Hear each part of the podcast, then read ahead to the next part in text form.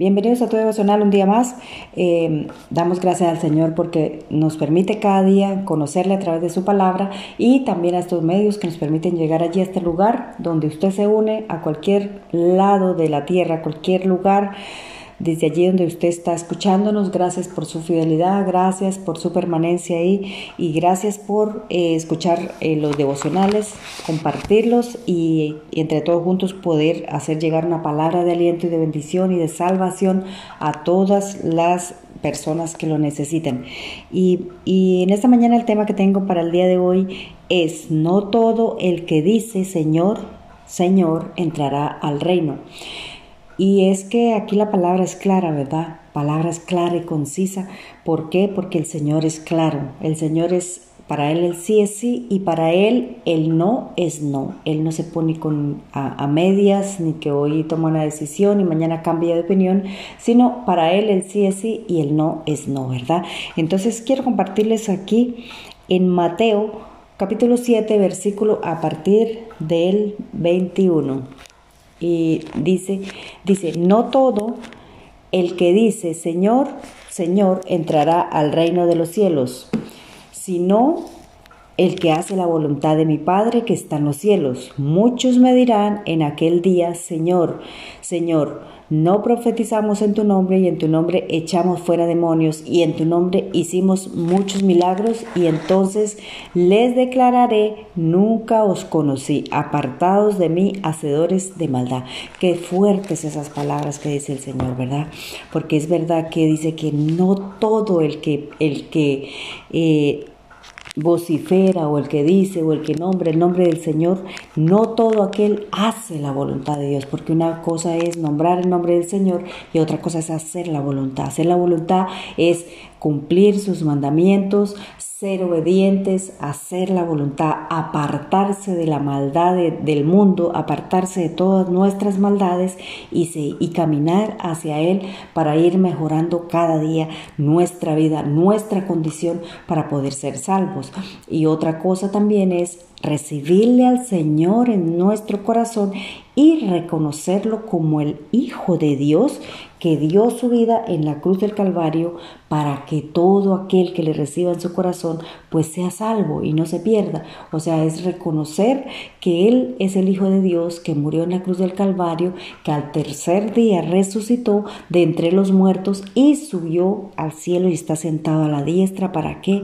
Para interceder por cada uno de nosotros. Aquel que ha reconocido eso, ese será salvo y, y hará la voluntad del Señor, ¿verdad? Porque una eh, hacer la voluntad del Señor es eh, dejar todas las cosas que tenemos en el caminar día a día, hacer nuestra voluntad y empezar a obedecer sus mandamientos, ¿verdad? Empezar a apartarnos de todas las cosas que nos separan de la voluntad de Él, ¿verdad? Allí en Salmo 32, 8 y 9 dice que te haré entender y te enseñaré el camino en el que debes andar. Sobre ti fijaré mis ojos. Y qué lindo es el Señor, porque es que es verdad que Él ha fijado sus ojos, aunque nosotros estemos donde estemos. Él ha fijado sus ojos porque Él dice que Él nos conoció, nuestro embrión, vieron sus ojos, aun cuando estábamos en el vientre de nuestra madre, él, él, él, estaba con nosotros, Él estaba cuidándolos, Él les había fijado sus ojos en nosotros. Dice que desde antes de la fundación del mundo, Él ya nos había predestinado, ya había, eh, nos había formado, había pensado en nosotros. ¿Para qué? Para darnos un propósito de vida. Y por eso nos trajo aquí y nos dio la vida, ¿verdad? Dice en el, en el 9, dice que no seáis como el caballo como el mulo, sin entendimiento, que han de ser sujetados con cabestro y con freno, porque si no, no se, acerca a, no se acercan a ti.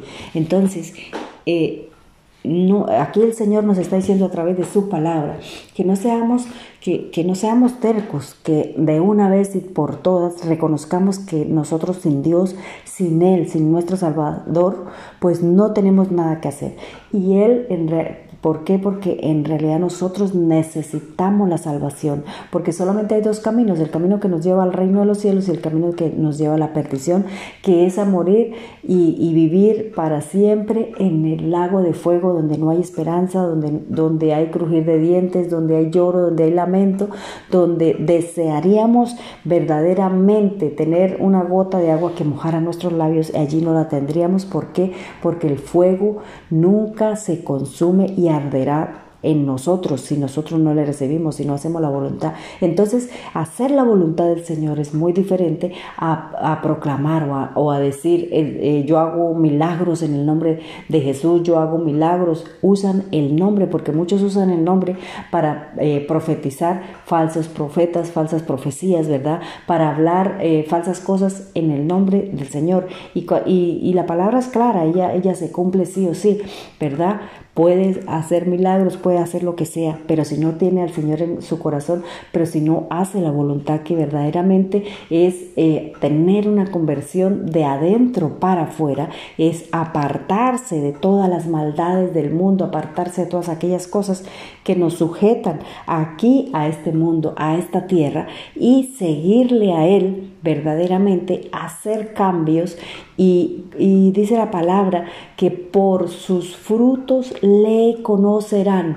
¿Cuáles son esos frutos? Nosotros, los frutos de la carne, cuando nosotros estamos aquí, no hemos reconocido al Señor, los frutos de la carne son cuando nos enojamos, nos impacientamos, el orgullo, la vanidad, la vanagloria, el robo, la hechicería, todas aquellas cosas que nos mantienen aquí, o sea, todas aquellas cosas que se mueven en la carne, en el mundo, ¿verdad? Pero los frutos del Espíritu Santo que seremos conocidos para hacer cambios son lo que aquellos que aquellos que dice que son del Espíritu Santo, que es el gozo, la paz, la paciencia, el amor, la fe, la mansedumbre, todas esas cosas, eso es lo que nosotros tenemos que hacer esos cambios. Esos cambios tienen que reflejarse en nosotros para verdaderamente sentir que estamos haciendo una conversión de adentro para afuera, porque ¿quién conoce más el corazón que el Señor?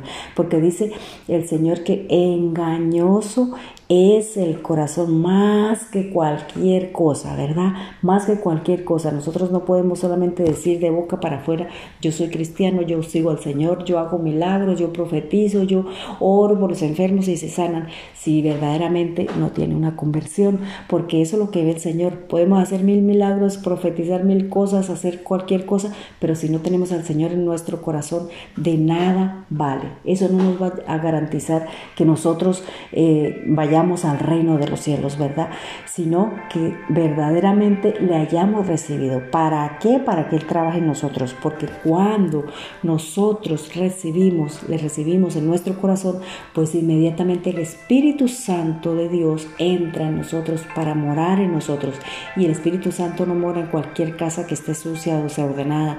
El Espíritu Santo mora en aquella casa que esté limpia, ¿verdad? Que esté limpia, que haya hecho cambios, que verdaderamente quiera y, haga una conversión verdadera. No es solamente decir yo soy cristiano, no es solamente decir, ah, no, es que yo, yo conozco al Señor.